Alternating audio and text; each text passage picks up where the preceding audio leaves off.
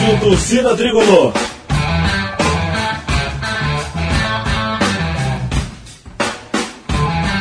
Rock Flu.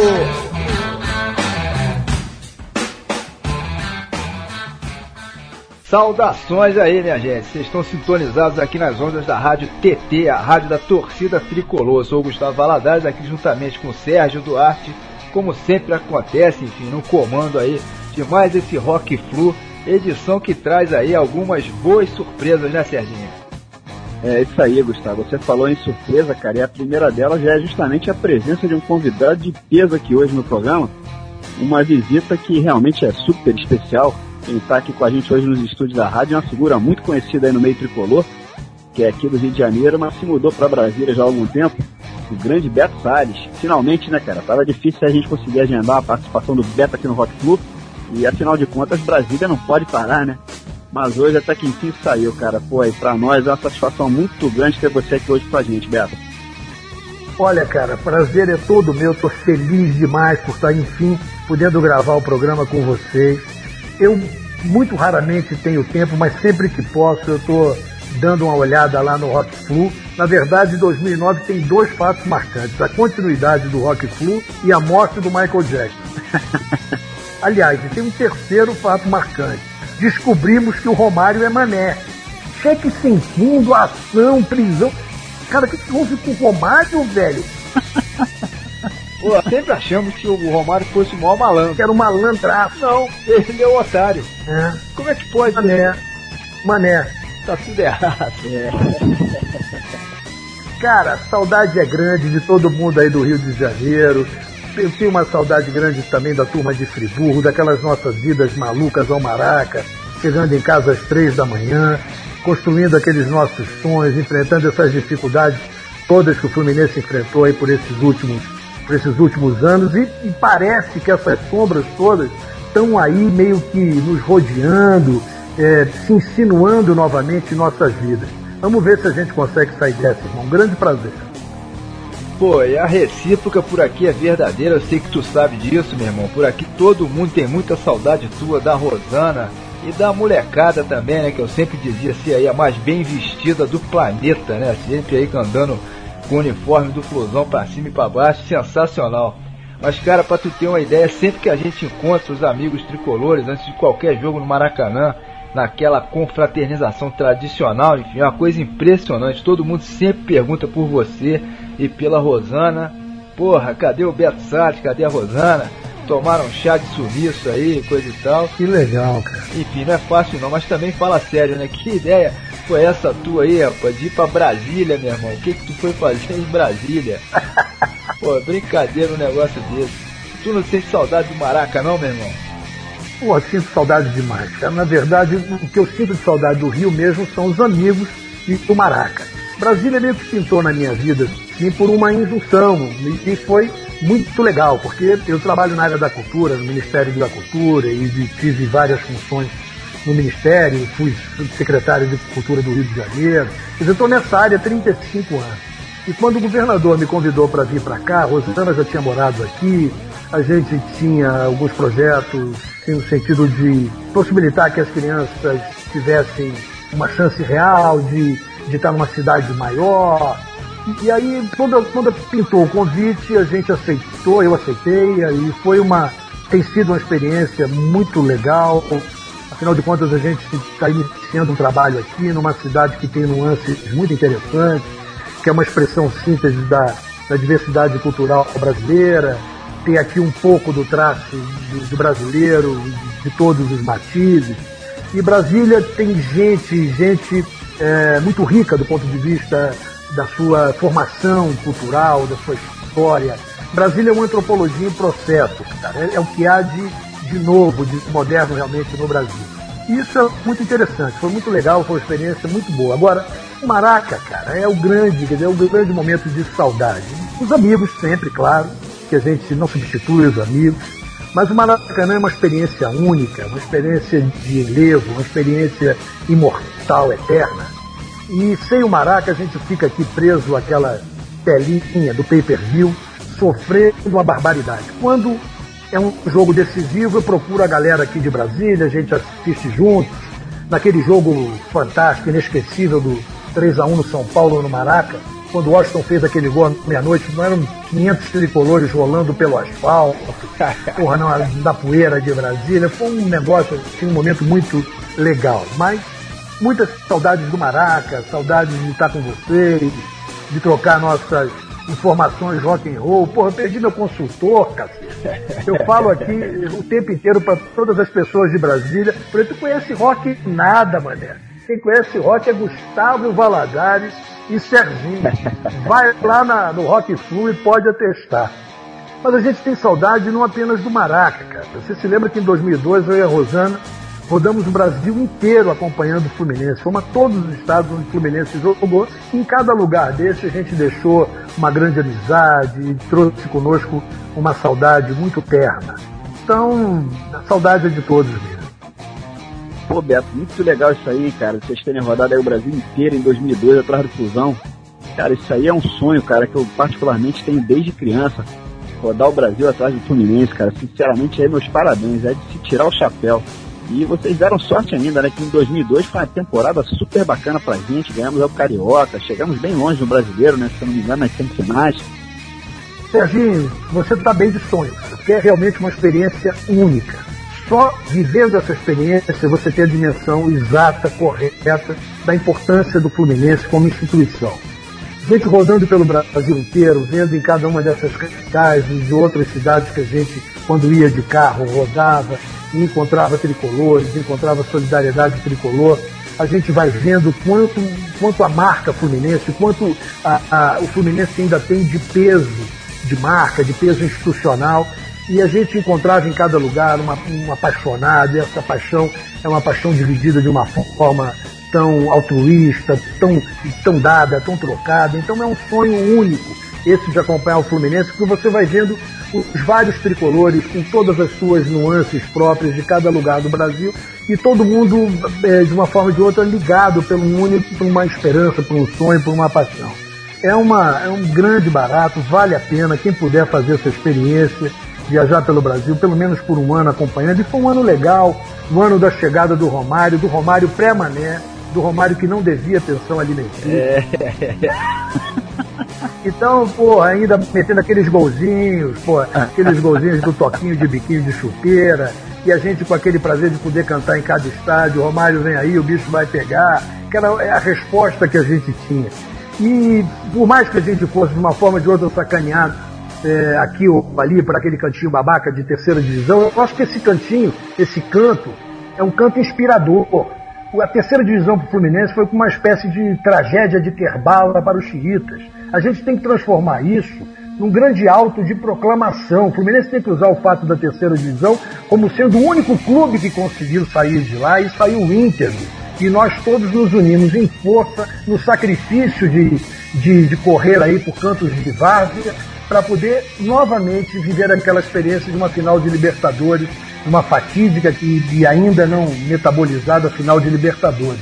Mas eu acho que a torcida do Fluminense tinha que começar todo o jogo e cantar ão, ão, ão, terceira divisão. A gente devia fazer disso um grande moto de reconstrução.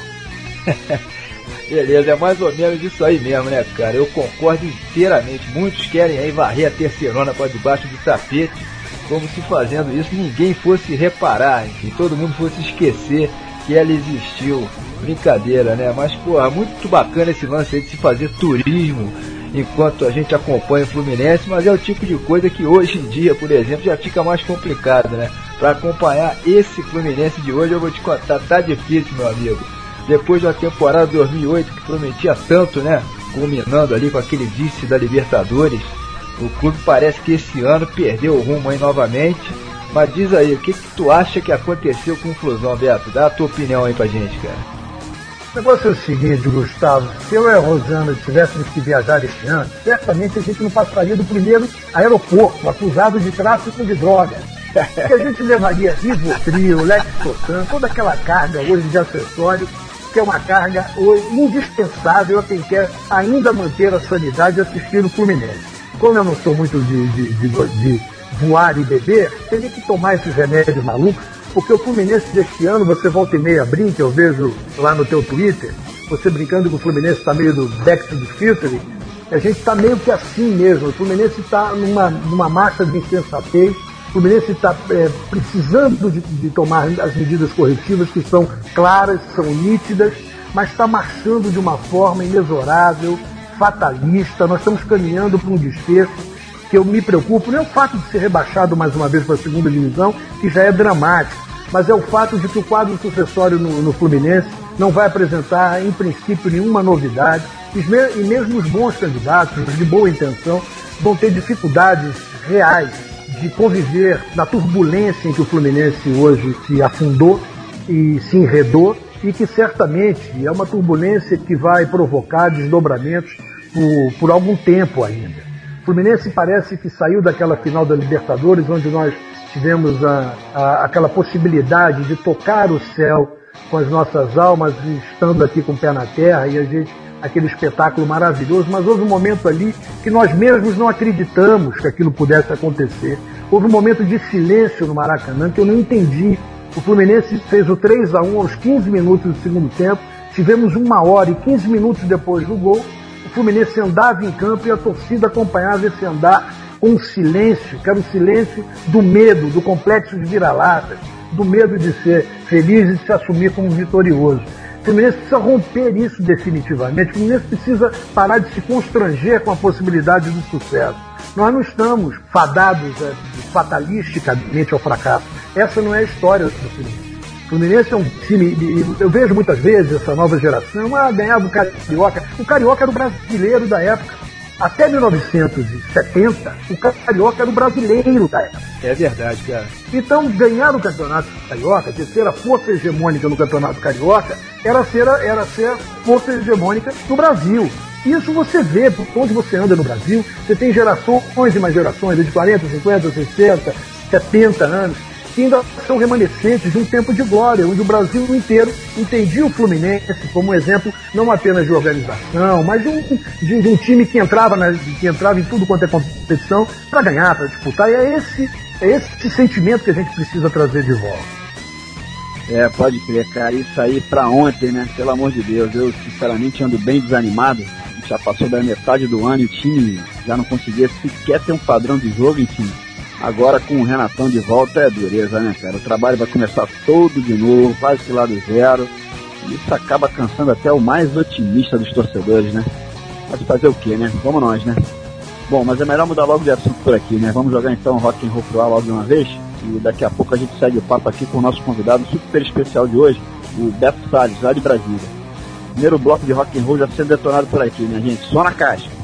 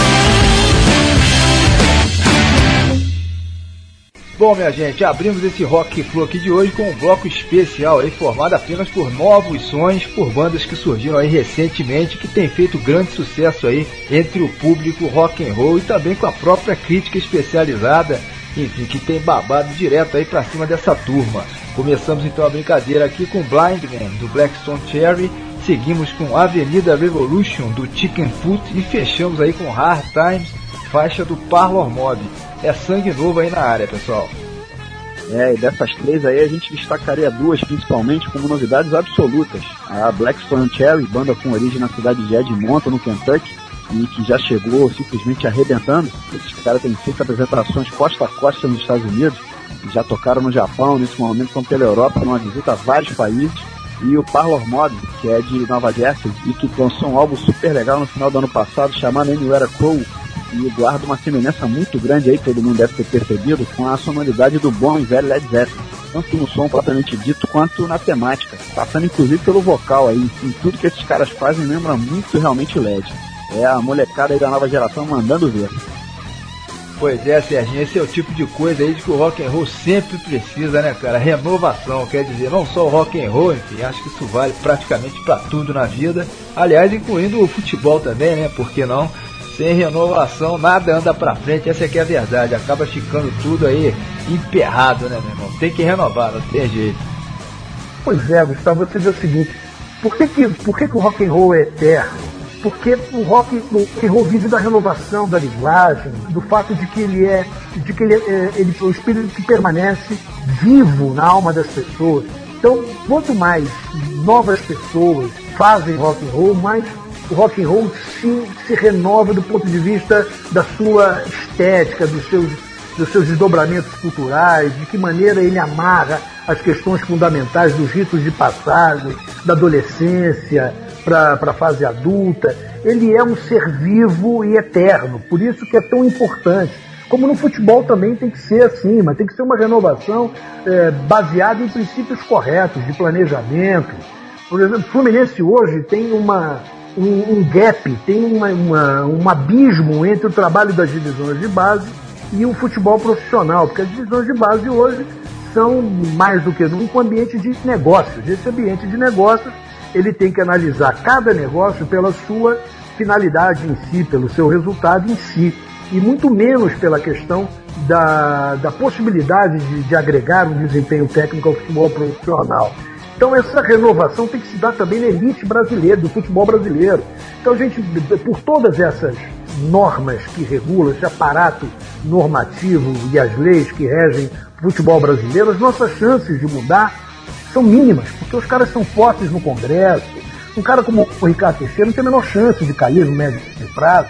Então o que a gente precisa realmente é fazer com que o torcedor, que é o grande consumidor, e que ele, ele realimente esse processo a partir de, um, de uma ação crítica. É preciso a gente romper esse processo. Porque, cara, não tem outro jeito. O futebol, o, o clube que a gente tem paixão, é o único clube que a gente tem para torcer. Se esse clube morre, para mim morre o futebol junto. Eu estou pouco ligando para a seleção brasileira, estou cada vez mais distante dessa, desse ufanismo idiota galvão buenista de ficar gritando com seleção. O futebol para mim é o Fluminense, eu não quero que isso morra na minha vida.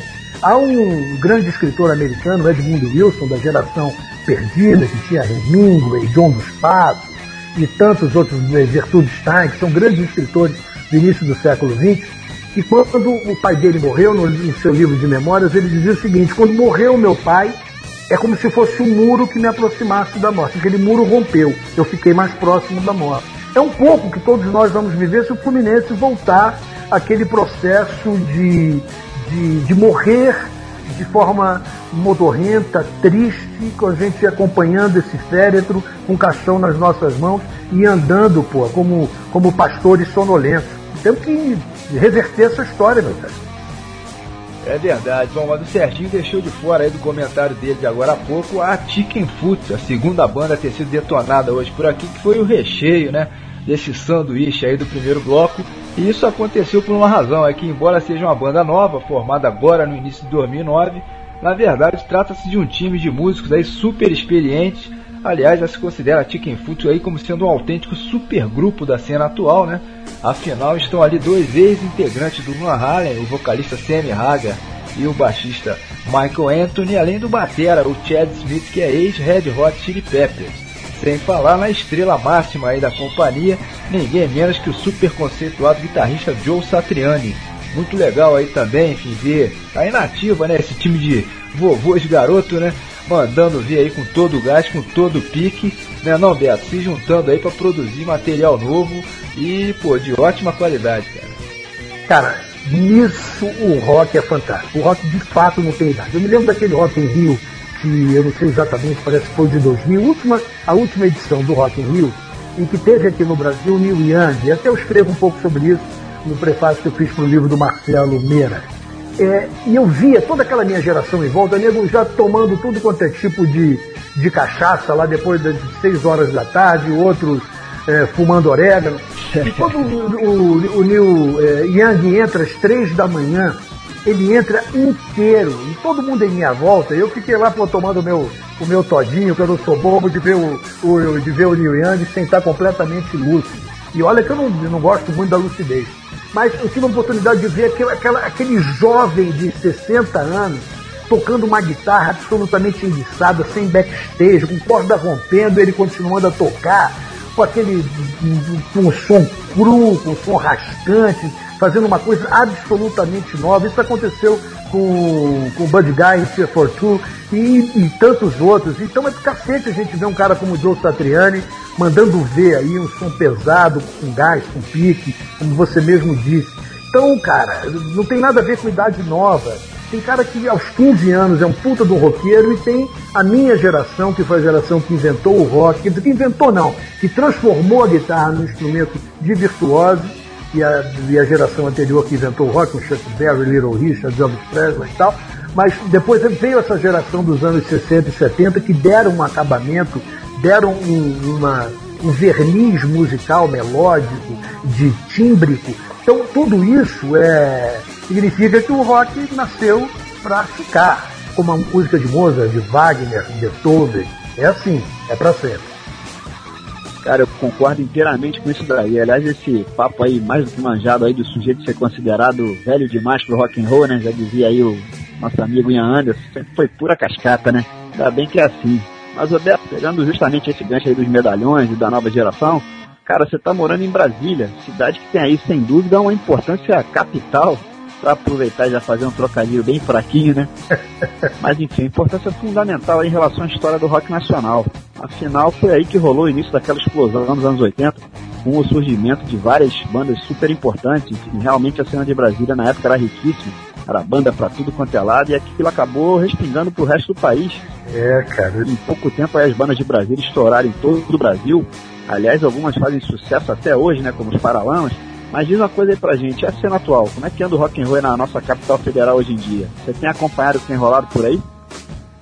Cara, eu tenho acompanhado muito de perto o movimento pop rock and roll em Brasília. Na verdade, e é preciso que fique bem claro, cara, eu não, eu não considero o rock brasileiro como uma expressão que eu diria de ponta do, do cenário rock internacional.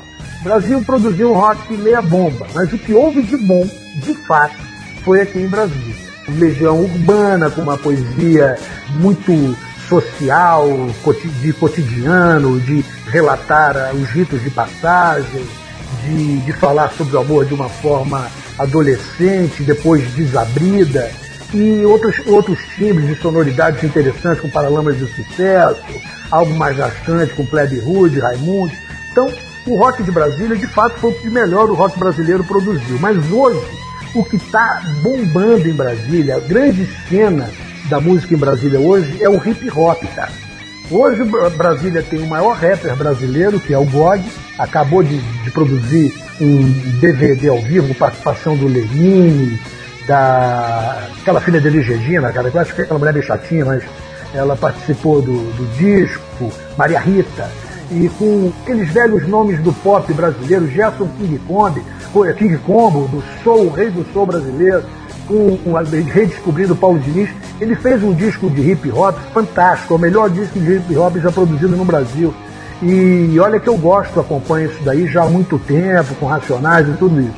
E aqui você tem, além do, do, do GOG, você tem o Viela 17, Atitude Feminina, é, e muitos outros grupos. A periferia de Brasília, meu velho, está bombando completamente mas bombando mesmo. Há hoje uma, uma cultura muito viva, muito vigorosa, muito presente no cotidiano dessas pessoas que vivem os dramas de morar numa cidade com a maior renda per capita do Brasil, ao mesmo tempo enfrentar os seus problemas de violência doméstica, ambiental, social. Então, ninguém está fazendo hoje no Brasil um som de periferia tão importante quanto o de Brasília. Mas além dessa cena super vigorosa, que é do hip hop de Brasília, sem contar que Brasília tem os melhores músicos do Brasil. A mais importante escola de música do Brasil está aqui, uma espécie de Berkeley brasileira. Aqui todo, toda molecada com 10, 11 anos já está tocando um instrumento. Meus filhos já estão, você imagina a Rafinha, que tem 14 anos, e a Bárbara com 12, já estão tocando numa banda de rock, o Netinho já está também começando a aprender guitarra. Então a molecada aqui vai mesmo pra luta e toca, e toca bonito, e toca legal, e todo mundo harmônico, com partitura na frente, mandando ver bacana. Pô, legal, né, cara? Agora, tem bandas interessantes, cara. Tem bandas interessantes como Na Lata, A Manita, Celebration, uma molecada nova que tem aqui, que está começando a fazer um som que vale a pena prestar atenção. Isso sem contar outras expressões culturais importantes, como o choro, que é o melhor choro brasileiro, também está aqui em Brasília. Enfim, Brasília é uma cidade musical, cara. É fundamentalmente uma cidade musical. Legal, legal. Roberto, você foi um dos sócios fundadores da Fluturo, né, cara? Aquela associação de torcedores do Fluminense que foi criada aí para cuidar de assuntos relativos aí às três cores que traduzem tradição, tipo uma ONG, né, para tratar aí de assuntos aí de interesse exclusivo dos torcedores do nosso Flusão. É isso? Instituição que, aliás, você chegou a presidir, que ficou marcada aí como sendo a primeira do gênero, né, no Brasil criada aí após a promulgação do Estatuto do Torcedor. Conta pra gente aí como é que surgiu essa ideia, enfim, que pé que tá isso. Fala pra gente aí. A Futuro já tem uma importância histórica, não apenas porque ela ainda pode representar para a história do Fluminense do ponto de vista das suas perspectivas futuras, mas ela já marcou um tempo histórico. Ela foi a primeira ONG do torcedor criada depois do Estatuto do Torcedor e foi a única organização do torcedor que conseguiu, por uma ação no Ministério Público, forçar um clube de futebol a abrir suas contas anualmente ao torcedor. Só essa vitória, que foi tão bem registrada pela mídia, na época eu tive com, com fiz algumas entrevistas com Juca Kifuri, no lance e mais outras, só essa vitória representaria um ponto de flexão na história das relações do torcedor com o clube. Mas ela tem ainda um papel fundamental eu não acredito que as mudanças possam vir dentro de instituições tão arcaicas, tão bolorentas, de dentro para fora. Eu não acredito, porque é, há uma questão que aí é, um, é, uma discussão muito mais elaborada, mas há um pouco da, há um pouco da dimensão humana é, que é muito exacerbada em ambientes fechados e principalmente que é um dado da dimensão humana do qual a gente tem muita dificuldade de se libertar que é a vaidade, que é a ambição. Isso num espaço nuclear pequeno é, é, inadministrável. À medida que as pessoas, muita gente fala, vamos nos associar em massa, Esse, essas mesmas pessoas se associam em massa se dividem em massa pouco tempo depois. Então o que nós temos que fazer é, é, é que que a gente precisa é pela via das leis que já existem, o Estatuto Torcedor é um grande avanço, é fazer com que o, dirigente tenha responsabilidade esportiva, preste contas dos seus atos.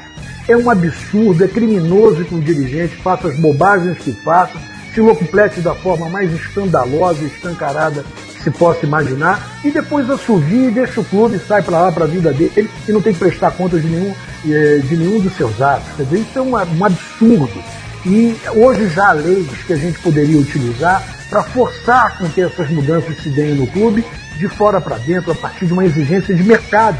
Está aí o futebol carioca, está quebrando. Quando você pega, a gente pode até, eventualmente, ter um cartola menos calhorda, um pouco mais competente, como é o caso do, do Internacional, de São Paulo, mas mesmo alguns clubes que são considerados exemplos de gestão, são dinastias, são famílias que tomam conta daquele clube e só, só, tem, só estão na ponta do futebol, porque comparativamente aos outros calhordas, que além de ser calhordas são criminosos incompetentes, eles já acabam de uma forma ou de outra se destacando. Mas não há um modelo de gestão de futebol no Brasil. Nenhum clube é exemplo. Esqueçam essa história. São Paulo, Internacional. Não há. Não há um modelo de gestão no futebol brasileiro que seja replicável do ponto de vista prático em qualquer outro clube. Nós temos que criar esse modelo, não é recriar, não. Nós precisamos criar do zero. O que há aqui são pessoas menos incompetentes que levam seus clubes para um cenário de destaque, mas só porque são menos incompetentes. É. é, cara, infelizmente essa é a realidade do nosso futebol, Beto. Aí se fazer o que, né? Mas realmente a Futuro foi uma ideia super bacana, com todo esse lado aí do pioneirismo, né, cara? Como você acabou de dizer, isso tinha que ser do Flusão mesmo, cara, não tem jeito. Afinal, vanguarda é com a gente mesmo, né, cara? Mas falando de Fluminense, eu queria levantar uma outra bola aqui, que é a seguinte. Nas últimas semanas, tem se falado muito aí na construção de um CT, um centro de treinamento para o da compra de um terreno para esse fim, ou na própria utilização de xerém, que ia precisar, né, claro, de muitas obras de infraestrutura, mas o que parece certo é que esse afastamento das Laranjeiras é definitivo. A gente vai ficar treinando, inclusive, por seis meses na sede do CSZ. E eu queria saber o que, que vocês acham disso tudo. Será que dessa vez isso aí vai sair do papel? Bom, cara, em primeiro lugar, é preciso destacar a importância de um CT numa atividade hoje, num esporte de alto desempenho e que tem uma interface nítida com a indústria. Então, hoje o futebol é uma atividade econômica com grande peso no Brasil, mas ainda tem um peso muito pouco medido pela, pelo grande grau de informalidade que ele envolve. Mas é um mercado potencialmente muito promissor, porque é, imagina, o futebol é, é presente, está na vida, no cotidiano de todos nós brasileiros. Quantos sacrifícios nós já fizemos, quantas histórias inacreditáveis cada um de nós pode contar a respeito de uma experiência insólita que nós fizemos por causa de um jogo de futebol. Então você tem a possibilidade de ter uma massa de clientes fidelizados. É só ter uma boa gestão de marca, uma atitude empresarial correta, trabalhar hoje com os recursos que a gente tem de mobilização via redes sociais, com todos os exemplos que a gente tem aí, com uma boa política de CRM. O futebol é uma atividade que, se fosse desgarrada dos que malversam, dos que se locupletam, dos que estão ali apenas com projetos pessoais, seria de fato uma atividade de ponta, industrial de ponta. Agora, para você ter, ter desempenho em um esporte altamente competitivo, você precisa se preparar. Não adianta, meu velho, você ter na sua casa um quarto bonitinho, com uma luz indireta, tocando um sonzinho gostoso e tal, entrar com tua mulher e começar a fazer um carinho e você cansa, porque você não consegue terminar. Então você tem que dar todo dia a tua caminhada, tem que ficar inteiro. Qualquer pessoa em qualquer atividade hoje tem que estar inteira para poder desempenhar com eficácia. Então o CT é um dado básico, fundamental. Nenhum grande clube brasileiro continuará sendo grande clube se não tiver CT. E aquela desculpa de que ah, o Corinthians foi campeão e não tinha CT, que o fulano foi campeão e não tinha CT, eu volto a te dizer, o quadro é tão é, consternador, o quadro de gestão do futebol brasileiro é tão deprimente que qualquer clube de, de, dentro desse quadro ainda tem chance de conseguir alguma coisa. Mas numa situação futura, a chance é zero. Tem que ter uma puta de uma estrutura profissional, um grande centro de treinamento. E depois até a questão do estádio pode ser relativizada, pode ser compartilhada, mas o CT é vital. A gente viu agora mesmo esta semana, no jogo Fluminense e Cruzeiro, o Fluminense ficou com um jogador a menos e andou os últimos 30 minutos e o Cruzeiro partiu para dentro, como se tivesse três jogadores a mais. Por trás daquilo ali tem todo um trabalho, um planejamento, uma estratégia, uma boa pré-temporada e um centro de treinamento que você possa recuperar fisiologicamente, para que os atletas tenham o seu melhor desempenho, possam tirar de si, tirar do seu talento o melhor desempenho. É, bom, eu costumo dizer que CT por si só não ganha jogo, né? Não dá para se ter um ataque formado aí por Fred e CT, né? Por exemplo. o buraco acaba sempre sendo mais embaixo. Mas enfim, sem dúvida é um item fundamental, como o Beto falou aí. Hoje não tem para onde fugir, né? É, não tem jeito, Gustavo. E agora mesmo, algumas semanas, depois dessas trocentas mudanças de treinadores que tivemos aí, o Parreira, o Eutrópio e o Renato, o que se diz é que vários manos aí de ponta do futebol brasileiro recusaram o convite do Fluminense, e isso justamente porque o clube não dispõe de uma estrutura melhor para se treinar, né? o tal CT, e no final das contas acaba tornando o clube muito mais atraente para investimentos ou para a contratação de bons profissionais, isso sem falar nas condições de trabalho do que estão lá, né? E a gente tem que torcer aí, cara, é que esses projetos finalmente saiam do papel, porque já se fala nisso há alguns anos e nunca acontece nada. Vamos, vamos, vamos ser um pouquinho otimistas aí, né? Vai melhorar. vamos torcer aí. Qual é o jeito, né? Bom, pessoal, o segundo bloco aqui de hoje a gente vai abrir aí com All I Want Is You de autoria do Josh Smith, um guitarrista de blues rock norte-americano que é da região de Connecticut e que tem uma carreira bastante curiosa aí com alguns altos e baixos, enfim, mas que começou profissionalmente aos 13 anos e um dado interessante aí, já com 15 anos, ele teria dois álbuns em seu currículo, o Born Under Blue Sign e o Wood Shedding, que são de meados dos anos 90. O seu trabalho mais recente, o sexto álbum da carreira, chamado aí The Way I See It, saiu no ano passado, mantendo aí a pegada blues com pitadas fortes de rock and roll, uma característica marcante aí do som do Josh Smith. É isso aí, Gustavo. E as duas outras atrações desse bloco também são dois ótimos guitarristas. Vamos pintar aí na sequência o Chris Aaron e o Tony Spinner. Ambos que fazem parte do catálogo da sensacional e famosa Groovy Records, um selo especializado, como eles mesmos dizem, em guitarra total. Eles dão sempre um destaque absoluto para os guitarristas de todo mundo e que possuem em geral uma pegada bem nervosa. O Chris Aaron é da cidade de Denver, no Colorado, e hoje em dia integra uma banda chamada American Standard. Já o Tony Spinner tem suas origens no estado do Missouri, tendo feito parte por muitos anos do Toto, banda que fez grande sucesso na década de 80 e que esteve nativa até o ano passado. Com o fim da banda, o Tony Spinner decidiu então levar adiante uma carreira solo que já se iniciou de maneira muito promissora. Do Chris vamos então declarar aqui Shut Up and Love Me. E do Tony Spinner, a gente selecionou uma faixa que tem um título curioso: The Ballad of T.S. Pô, Betão, com essas iniciais aí, com a letra T e com a letra S, será que esse cara compôs sua balada em homenagem ao nosso zagueirão, o Thiago Silva? Pode ser, hein? Essa balada do Thiago Silva eu só não quero que seja um requiem para o Fluminense, entendeu, cara? Porque essa, a, a, perda do Thiago Silva foi dessas coisas assim, porque é um jogador que além de ter se identificado demais com a torcida, não apenas pelo seu talento, mas pelo seu caráter, seu jeito de ser, sua atitude sempre de, de entrega. Era um jogadoraço e eu desejo para ele toda a sorte do mundo na, na sua carreira lá na Itália e dizer que esse, é, essa é daquelas perdas que a gente não repõe numa geração seguinte. Demora um tempo. Um zagueiro como, como o Thiago Silva não, não aparece assim de uma hora para outra.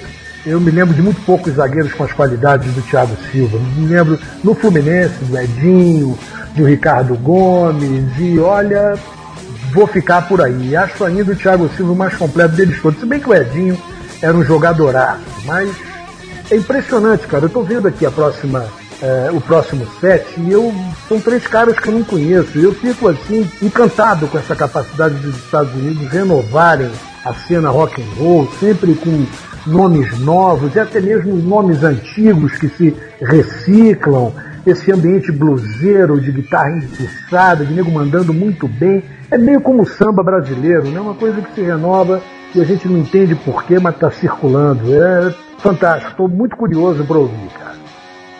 Beleza, bom, vamos jogar então esse som aqui pro ar e tu aproveita, Beto, e apresenta aí esse bloco pra gente, já que tu não conhece aí nenhum desses caras, meu irmão. Assim tu já vai travando aí o primeiro contato com eles. Pô, vai lá, manda bala aí. Bom, então nesse bloco 2 a gente vai ouvir All I Want Is You com o Josh Smith, Shut Up and Love Me com Chris Aaron e Ballad of T.S., é do nosso Thiago Silva, Tony Spinner. Fiquemos todos com o som desses caras.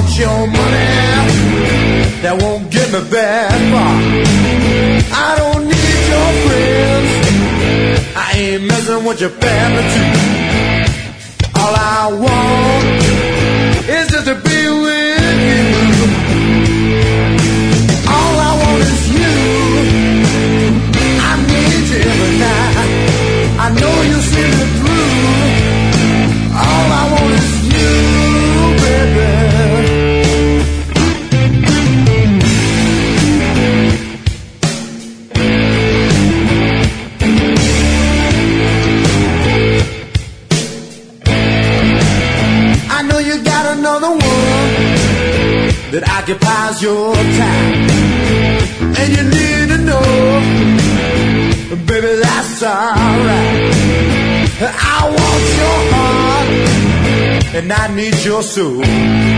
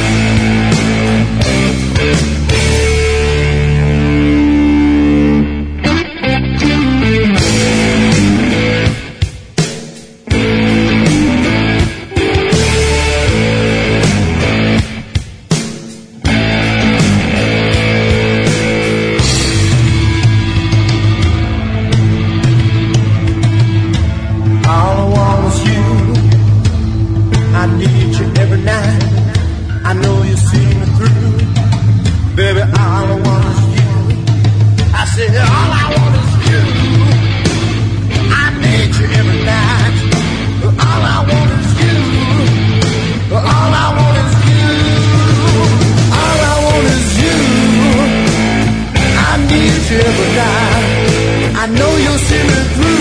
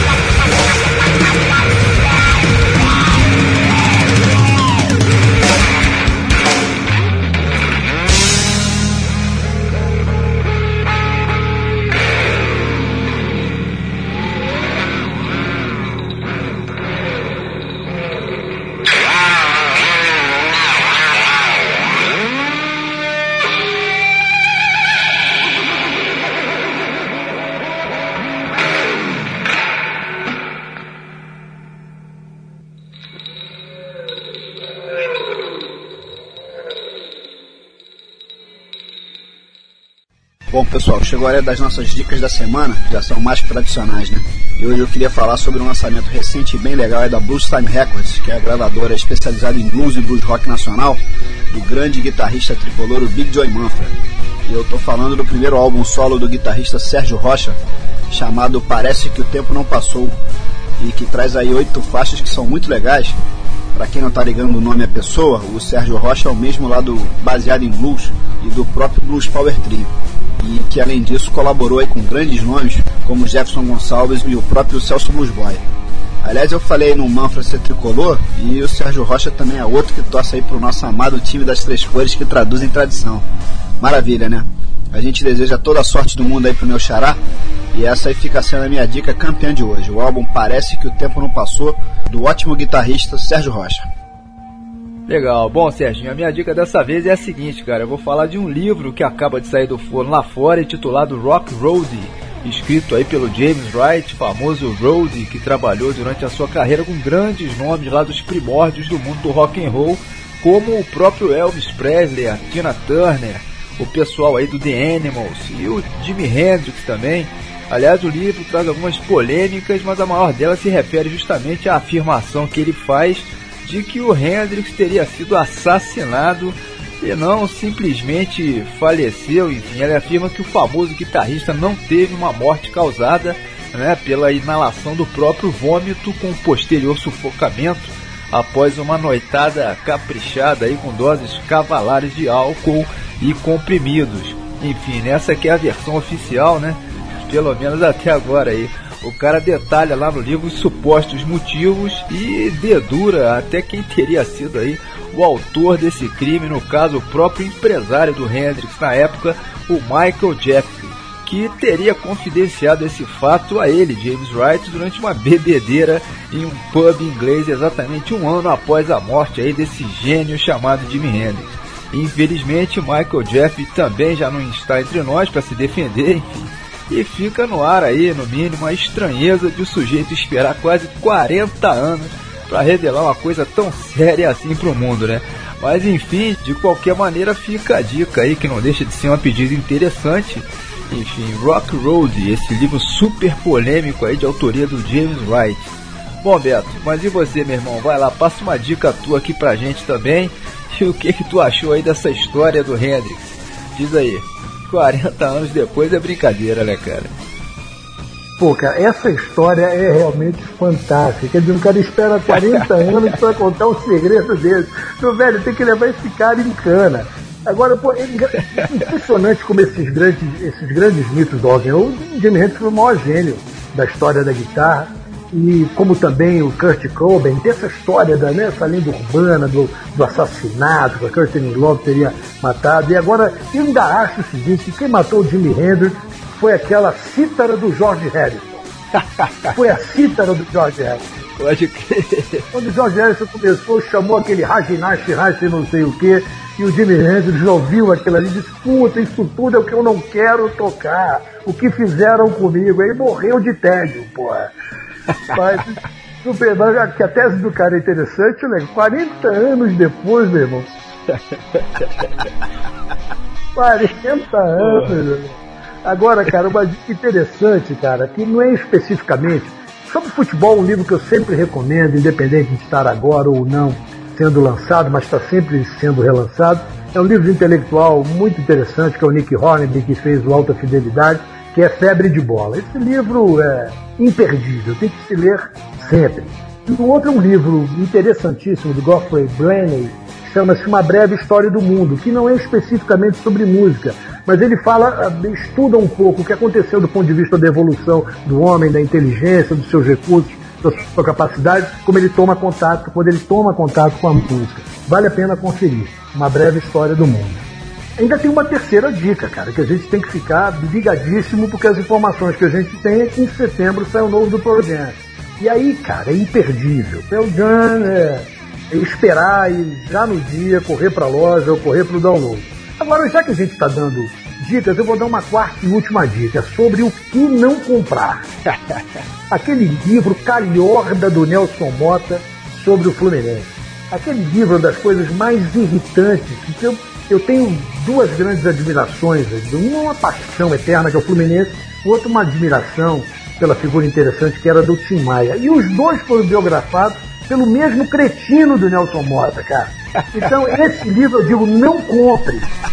Nenhum dos dois, nem o sobre o Tim Maia, nem sobre o Fluminense. Isso aí são duas antidicas, né? Antidicas, antidicas. Porra, essa é a dose, hein? Ah, tá valendo. Bom, minha gente, o próximo bloco a gente vai abrir com dois petardos aí, que são de autoria de uma dupla de monstros sagrados da história do blues e do blues rock. São dois dinossauros que permanecem nativa, mesmo depois de décadas na estrada.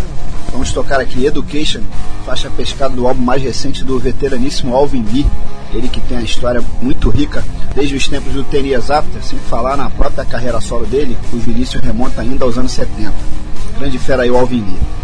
E na sequência vai rolar Who's Gonna Fill Those Shoes, música que faz parte também do último lançamento do mestre Buddy Guy, essa autêntica lenda viva que aliás esteve tocando aí no Brasil esse ano.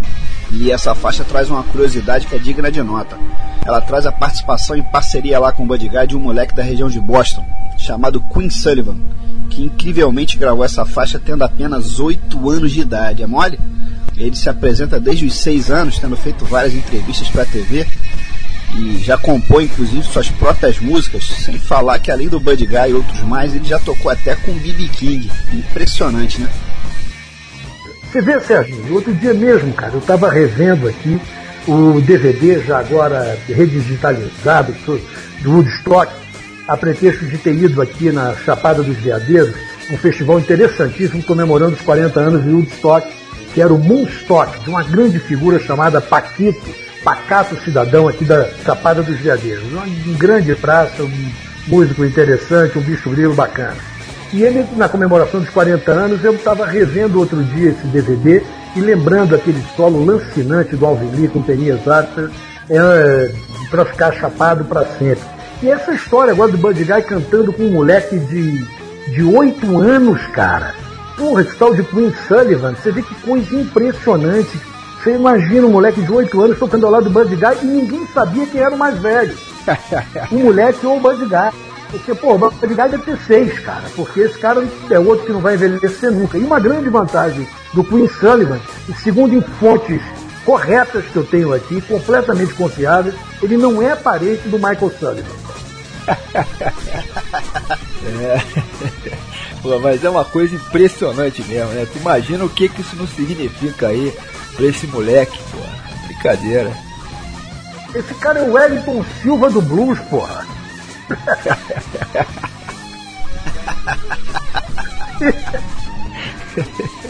Bom, e esse bloco a gente vai fechar com uma banda nacional, a Rock Malas Artes, que é do Rio de Janeiro e que acaba de lançar o seu primeiro CD agora no final do mês de junho passado, chamado A Memória das Naus. A banda faz um trabalho maravilhoso, eles aproveitam aí temas do folclore brasileiro, enfim, que fazem parte aí da nossa cultura, né, das nossas raízes e adicionam aí essa mistura fortes pitadas de rock and roll, batendo tudo aí no liquidificador. O resultado vocês vão poder conferir aí, realmente funciona.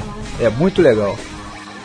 Porra, que maneiro, hein, cara? Esse, esse lance do rock malas artes aí, dessa fusão com, com toques de folclore brasileiro, é uma linha diferente, mas essa fusão entre o tradicional e o rock, principalmente do ponto de vista percussivo da, do folclore brasileiro, como faz o Chico Sainz, uma coisa mais pesada com a Nação Zumbi, com o Mestre Ambrosio, com um pouco também que o Marcelo D2 tentou fazer com samba, quer dizer, é uma mexida bacana, gostei desses caras, hein? Pois é, pô, muito interessante, né? Eu acho muito legal. Eu também achei muito legal o trabalho que esse pessoal do Rock Malazarte faz. Eles acabam fazendo com essa mistura toda um som que é super diferente e bem marcante, sem falar que a faixa deles que a gente escolheu para detonar por aqui também tem tudo a ver, né? É ação rock, que com certeza deve ser aí o santo protetor do rock and roll. verdade, cara, é verdade. Mas a gente aqui tem um motivo a mais aí para considerar a banda como sendo especial. É que a batera do Rock Malazarte é ninguém menos que a Maria Estrela, nossa amiga aqui do Rock Flu, e que gravou com a gente a nossa edição de número 13, justamente uma das mais bacanas que a gente gravou até hoje, e que foi o nosso especial aí dedicado à Fluminense FM, a maldita, lendária rádio FM que teve seu período áureo durante os anos 80 e que foi com certeza absoluta a maior rádio rock que esse Brasil já teve, sem dúvida nenhuma. Na época a Maria estava lançando um livro justamente sobre a rádio e simplesmente arrebentou aqui como convidada do Rock Flu. Muito legal. Aliás, esse mês é a revista da Torcida Tricolor, que para quem não conhece é uma revista digital lançada pelo portal da Torcida Tricolor, site mantido aí pelo grande Beto Meia e do qual o próprio Rock Flu aqui faz parte, pois o seu, em seu número 2, enfim, essa revista vai trazer encartado justamente esse nosso especial, o da Flu FM, tendo a Maria aí como convidada. Ou seja, para quem perdeu, tá aí uma bela oportunidade para conferir como é que foi. Pô, bacana saber que a Maria, que é, que é percussionista do Rock Malazar, participou do, do, do, Rock Flu na segunda edição da revista da Torcida Tricolor. Aliás, tudo que vem ali da lavra do, do Beto Maia, do site Torcida Tricolor, me deixa assim, muito feliz, porque eu e Rosana participamos desse processo desde o início, estivemos ao lado dele naquela experiência inédita de lançar um programa de TV, e isso, porra, já se vão quatro anos, cara. Foi uma experiência muito interessante para todos nós, muito rica. Depois disso, quantas coisas o site da Torcida Tricolor tem feito, inovado, o próprio programa Rock Flu, agora com a revista da Torcida Tricolor, que eu tive o prazer de participar no primeiro exemplar com um texto meu e não tive tempo para o segundo, mas para o terceiro ou para o quarto, com certeza eu vou estar lá presente de novo. E é sempre um prazer estar acompanhando, mesmo que à distância, esse, toda essa movimentação criativa do Beto Maia lá no, no Torcida Tricolor. Beleza, bom, vamos detonar então essa sonzeira toda aí pro ar. A gente ataca dessa vez de Education do Alvin Lee, de Who's Gonna Fill Those Shoes do Buddy Guy, dobradinha aí com esse moleque prodígio, o Queen Sullivan, encerrando esse bloco com nosso santo padroeiro, né? Só pode ser, pô, São Rock, faixa de autoria aí do Rock Malas Artes. Maravilha, detona isso aí.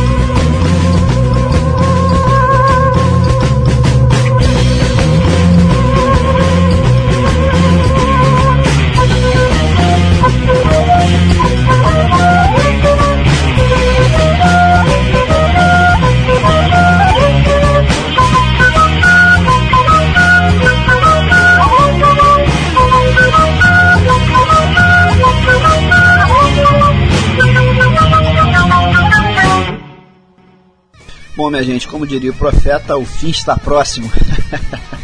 pois é, estamos chegando ao final de mais essa edição do Rock Flu e está na hora de anunciarmos aqui quem faturou o brinde da última edição, o CD de estreia da banda Expresso Santiago, Blue Sessions, cujo guitarrista é justamente o Newton Couto, que foi o nosso último convidado aqui no programa.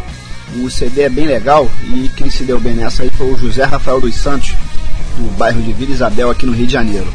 E ele foi o primeiro a acertar a pergunta que fizemos no ar, que data é considerada como sendo o Dia Internacional do Rock e por que motivo. E ele acertou na mosca e trata-se do dia 13 de julho e escolher esse dia do ano para homenagear o rock and roll por causa do histórico Live Aid, concerto realizado justamente no dia 13 de julho do ano de 85. O evento foi organizado pelo Bob Geldof com o objetivo de arrecadar fundos em prol dos famintos da Etiópia e rolaram dois shows simultâneos, um em Londres e outro na Filadélfia, no que foi considerado uma das maiores transmissões em larga escala da história da televisão em todos os tempos, para mais de 100 países. É, foi um evento super marcante e que acabou sendo a inspiração para que se escolhesse então essa data, o dia 13 de julho, como o Dia Mundial do Rock, né? Acabou sendo bem escolhido. É verdade, Serginho, é verdade, cara. O Live Aid, para quem lembra, foi realmente um evento marcante, né? Mas ainda com relação a brindes, eu queria complementar aqui o seguinte: o Niltinho lá da Expresso Santiago deixou mais dois CDs para a gente sortear aqui para os nossos ouvintes e que são justamente os que vão rolar na edição de hoje. São dois trabalhos aí do tecladista Rafael Veronese, que faz parte aí do time lá da Expresso Santiago, inclusive, né? E que aliás é um excelente músico. Os CDs têm uma qualidade que é realmente impressionante. Um deles é o Interior, lançado em 2002 e o outro é mais recente, chamado Caravana, que é de 2005. Pois então, são dois brindes aí de uma vez só. Muito legal, né? É bom então todo mundo se ligar aí na pergunta que vai rolar dessa vez para poder faturar os CDs. É o seguinte, a gente quer saber qual vai ser a data de estreia do Flusão na Copa Sul-Americana desse ano. Tá beleza? A gente estreia já contra o Flamengo, né? Encarando aí pela proa um clássico regional que é sempre complicado, enfim, serão dois jogos no esquema de mata-mata e a gente quer saber então qual é a data do primeiro jogo. Tá uma moleza isso daí, enfim, quem não souber também de prima, basta pesquisar que acha fácil. O primeiro ouvinte então que mandar a resposta correta já fatura aí os dois CDs. Sempre lembrando que os e-mails devem ser enviados para nossa caixa postal, o rockflu@torcidatricolor.com.br. Participem e boa sorte. Aliás, Beto, falando em Sul-Americana, cara, qual a tua expectativa aí? Tu acha que tem chance aí da gente ir bem nesse torneio, no que pode ser a última chance do Fluminense nesse ano, né, cara? Pois é, cara, o torcedor do Fluminense ano a ano faz a agenda da sobra. Ele começa o ano dizendo, pô, agora é o ano do Taça Guanabara, Campeonato Carioca, Copa do Brasil e por aí vai. Aí a gente vai perdendo os campeonatos e vai, o que vai sobrando que vai sobrando. Agora o que sobrou, meu velho, é sul-americano. Vamos pegar o Flamengo logo, é, em qualquer circunstância. É jogo encardido, é jogo disputado, temos chance, na competição vai depender do que, do que a diretoria fizer nesses próximos dias. Estou lendo aí por esses dias os jornais têm ficado muito preocupado quando começa a falar em esposa, Marcinho, Adeilson, quer dizer, Aí daqui a pouco o Fred sai por um motivo, o Leandro Amaral tem um contrato esse. Bom, aí você vai ver, de repente o Fluminense se transforma naquela massa anódina que a gente vem se acostumando nos últimos anos, né, cara? É dose, é Então, mas, mas eu tenho esperança, velho. Agora, futebol é esse problema, cara. Eu sempre desconfio de um meio onde os cretinos prosperam. E se há um lugar onde cretino prospera, é justamente no futebol.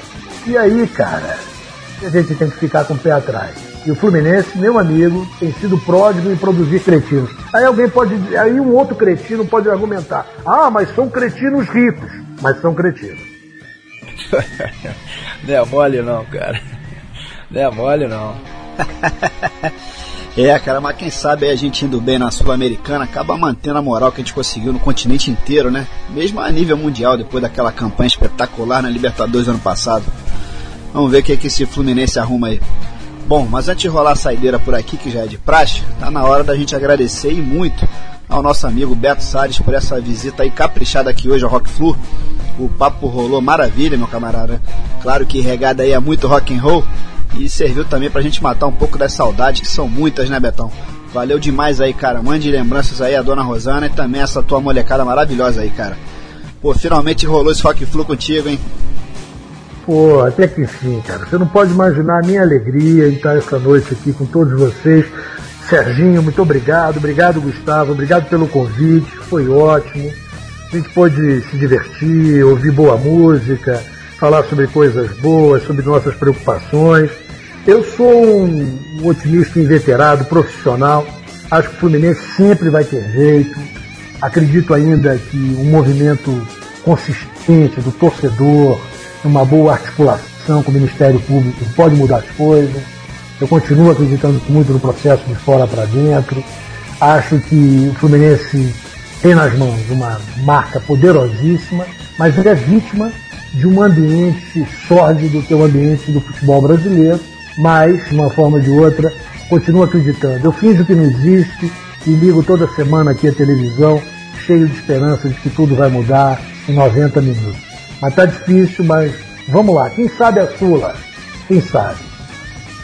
Pois é, cara, vamos torcer aí. Bom, chegou a hora, infelizmente, também de passar aqui uma nota triste, enfim, o falecimento recente aí do Kleber, grande meio-campo que fez parte da máquina tricolor lá atrás nos anos 70, ao lado de Rivelino, Paulo César, Carlos Alberto Pintinho e muitos outros mais. Um timaço aí que deixou muita saudade, jogava muita bola também o Kleber, enfim, e a gente queria, claro, já dedicar essa edição aqui do Rock Flu a ele.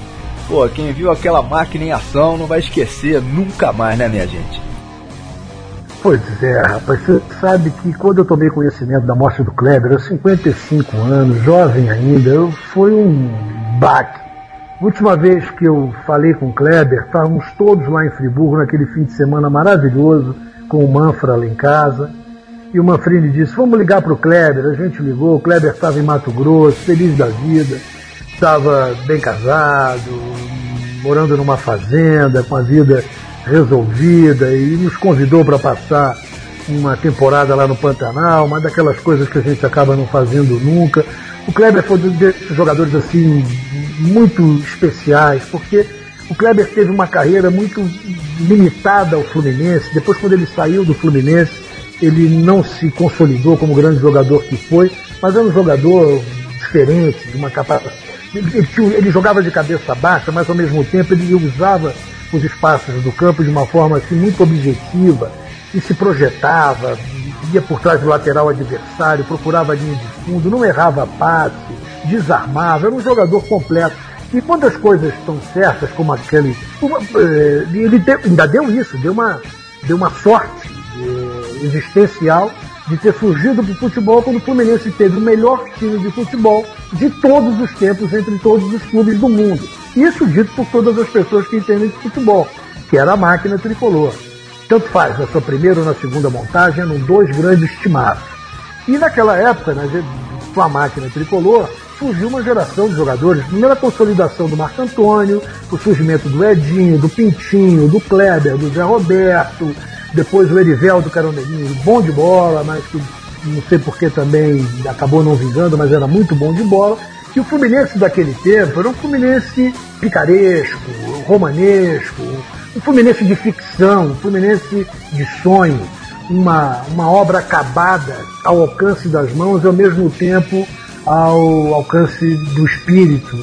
Então era um momento muito particular da nossa história e eu estou pouco me ligando se depois o Fluminense quebrou ou não, pior para a quebradeira, como diria o Nelson Rodrigues. O Fluminense, depois da máquina, se impôs como uma referência é, de sonho, de ilusão construtiva, de, de poder realizar algo que estava tão assim longe das nossas possibilidades. O Fluminense sempre fez grandes times, mas a máquina foi o melhor de todos, foi o maior de todos, de todos os tempos, de todos os planetas. Nada haverá com uma máquina. E, e o Kleber vai embora deixando em nós uma grande saudade, porque ele leva com ele não apenas a saudade que nós temos dele, mas também as saudades que a gente tem do Fluminense no seu tempo. É, realmente, cara, aquele time da máquina, pelo amor de Deus, né? Acho que nunca mais, nunca mais acontece outro negócio desse aí na história do futebol. quem viu, viu, quem não viu, perdeu. É verdade. Bom, hoje a gente vai encerrar o programa com uma faixa que é especial. Vai rolar um som do Eric Gales, guitarrista norte-americano, que de vez em quando pinta aqui pela grade do Rock Flu. A gente é fã desse cara e na verdade trata-se de uma raridade. Essa faixa que vai rolar é a Down Low, numa versão ao vivo espetacular e que por curiosidade o Eric detonou aqui mesmo em solo brasileiro. Ela foi pescada diretamente da mesa de som de um dos shows que ele fez em Ribeirão Preto, interior de São Paulo, no ano de 2003. Apresentação, inclusive, que aconteceu poucos dias antes dele tocar pela primeira vez no Rio de Janeiro, ali no Ballroom, uma casa que hoje em dia nem existe mais, né? Enfim, aliás, Beto, a gente estava junto nessa, né, cara? Nesse show aí do Ballroom, naquele autêntico massacre. Pô, foi é, é outra noite inesquecível, cara. Eu, Rosana, você, Serginho e Edgar Gomes que eu tenho certeza em breve vai estar aqui no Rock Flu também, grande tricolor. Que noite, cara. Eu tomei um susto quando eu vi aquele cara no palco, tocando aquela guitarra de modo visceral, com aqueles riffs seminais, rastantes. Uma coisa fantástica. No final ainda joga a palheta pro alto, a gente ali saindo na porrada para ver quem ia ficar com a palheta. Foi uma noite demais, mas muito legal, né? E ouvir Eric Gales mais uma vez é sempre muito bom. E que ótimo que o nosso programa acabe com Eric Gales. Só quero te fazer um apelo final no ar, Gustavo. Não deixe de me mandar a relação de todos esses novos nomes aí que eu quero e correr atrás desses caras, que eu adorei tudo que eu ouvi hoje aqui. Porra, considere feito. Considere feito. Obrigado, meu velho. Prazer. Bom, e a gente aproveita o gancho aqui para agradecer também ao Davi Carnielli, que é lá de Campinas, e foi ele quem passou para a gente a gravação desse show completo do Eric Gales em Ribeirão Preto. Ele que tem uma empresa Raz Eventos e que foi quem fez na época, em 2003, a sonorização lá do festival. O Davi trabalha justamente com esse tipo de coisa, o fornecimento de equipamentos e montagem de estruturas audiovisuais para shows e eventos de uma maneira geral. Valeu a força aí, Davi. Show de bola, cara. E a gente aproveita para comentar aqui também sobre o mais recente lançamento do Eric, o CD Down the Blues, que saiu do forno há poucas semanas e que serve também como mais uma dica extra aqui do Rock Flu, né? Hoje já teve até anti-dica por aqui. Estamos mandando aí pro ar mais uma dica que é para contrabalançar aquela do Nelson Mota. Mas na verdade esse novo álbum é uma coletânea, mas que está trazendo aí duas faixas inteiramente inéditas e que acaba valendo a pena o investimento até mesmo para os fãs mais radicais aí do cara, nosso nobre Eric Gales, que no momento infelizmente está em cana, ele está cumprindo aí uma nova etapa lá num centro correcional nos Estados Unidos. Ele estava sob condicional por pó de drogas, isso já tem algum tempinho, né? E agora deu mole de novo e acabou dançando. Agora não tem mais jeito, cara. Dessa vez o cara tá lá tendo que cumprir pena. E aliás, rola até um vídeo dele no YouTube dando uma entrevista diretamente lá da prisão, antes de fazer um show por lá mesmo, enfim, para meia dúzia de detentos. O que é uma pena, né? Um talento desse, cara, desperdiçado dessa maneira, deixa de ser uma notícia triste. Então, o que, que você vai fazer, né? A gente fica aqui na torcida, claro, para ele sair dessa para poder seguir adiante na carreira, que tem tudo para ser absolutamente brilhante, né? Basta ele tomar um pouquinho de juízo. Porra, essa daí é brabo, né? Eric Gales, live em Chile entrou. é dose. Cada país tem o belo que merece. o vídeo do é Eric Deus do Steve Draw, cara, porra. É, é ao mesmo tempo, é ao mesmo tempo assim, melancólico, mas tá ali presente o talento do cara, pô, e, no meio daqueles malucos. Tomara que ele encontre o caminho dele o mais rápido possível e volte a tocar para nós e não pra aquela malucada, se bem que aqueles malucos devem dar uma plateia interessante. Bom, por fim, cara, Grande abraço a todos os tricolores, foi um prazer. Eu estou aqui em Brasília tão sem tempo, não posso nem, não tenho nem visto os tricolores daqui como eu gostaria de ver, mas eu tenho certeza que todos nós estamos juntos nessa, nessa luta gostosa de, de acompanhar o Fluminense nessas vidas e vindas, sofrendo e se regozijando, mas vale a pena demais, né? Amar o Fluminense é uma das boas coisas da minha vida. Grande abraço a todos e foi um prazer estar aqui com você, Gustavo. Um abraço queridíssimo para o pessoal lá de Friburgo. Grande abraço, Serginho. Obrigado, irmão. Mande também um grande abraço para o Xarameia. Estou por aqui, irmão. Grande abraço. Legal, Beto. Valeu, cara. Bom, minha gente, vocês vão ficando aí com a companhia de Mr. Eric Gales e a gente vai deixando aqui saudações tricolores para todo mundo. prometendo retornar em 15 dias com mais um Rock Flu aqui pelas ondas da Rádio TT, a rádio da torcida tricolor. Mais uma vez, um abração aqui pro Beto, valeu de, demais aí pela visita, meu camarada. Saudações aí, Gustavo, e até a próxima, pessoal. Valeu, Serginho, beleza, Gustavão? Até a próxima, tô por aqui, abraço em todos. Beleza, Beto. Um abração aí, Serginho. Vamos ver se esse Fluminense toma jeito, né, minha gente? Tem que melhorar muito, pô. Tá feia a coisa. Calma que vai melhorar, vai melhorar, cara. Esse é o ciclo do torcedor. é isso aí, vai melhorar sim, tem que melhorar. Valeu, pessoal. Valeu. Brasil, the World Soccer Cup champions, soccer champions of Brazil, fucking Brazil. Wow. You like, you like, you like?